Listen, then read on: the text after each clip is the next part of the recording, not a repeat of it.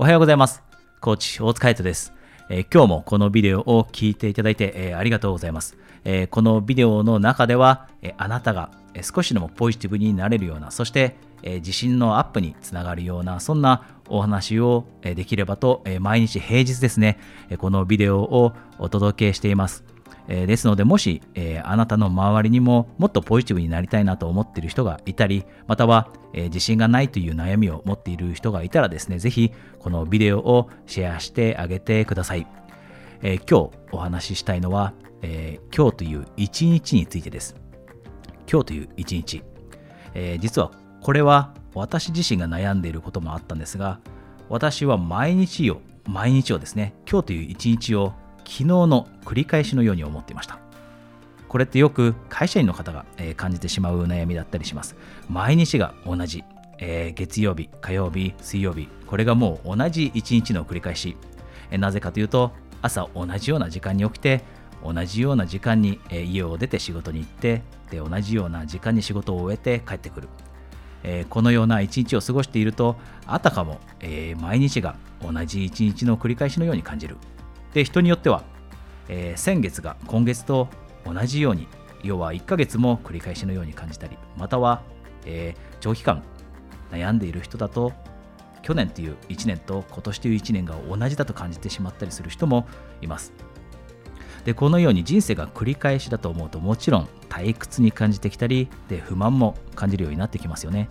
で私自身がさっきも言ったようにこのように感じてしまっていた時には人生に大きな不満を感じていました、えー私も会社員をしていた時、えー毎日月曜日から金曜日が同じような一日。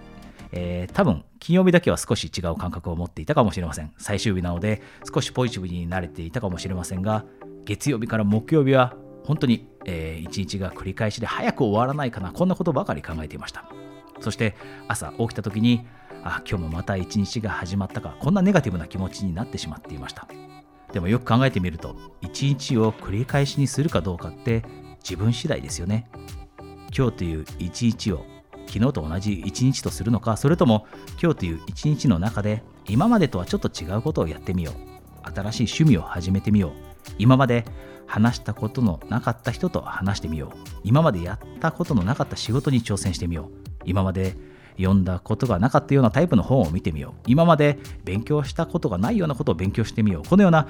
新しいことをすることによって私たちって今日という一日を新しい人生の1ページにすることができるようになります。これが一日に対する正しい考え方ですよね。なのでもしあなたが過去の私と同じように一日を繰り返しのように感じていてつまらない退屈だと。で人生に不満を感じてしまっているのであればあえて、えー今日という一日の中でちょっとだけ、えー新しいことに挑戦してみてください。でこの挑戦ってさっきも言ったように小さいことで構いません。そして自分の人生を豊かにするような、えー楽しいことで構いません。新しい音楽を聴くことかもしれません。新しい映画を見てみることかもしれません。新しい人との出会いを作ることかもしれません。このようなことをすると私たちの人生って少しずつ豊かになっていってもっともっと人生のことをポジティブに捉えることができるようになります。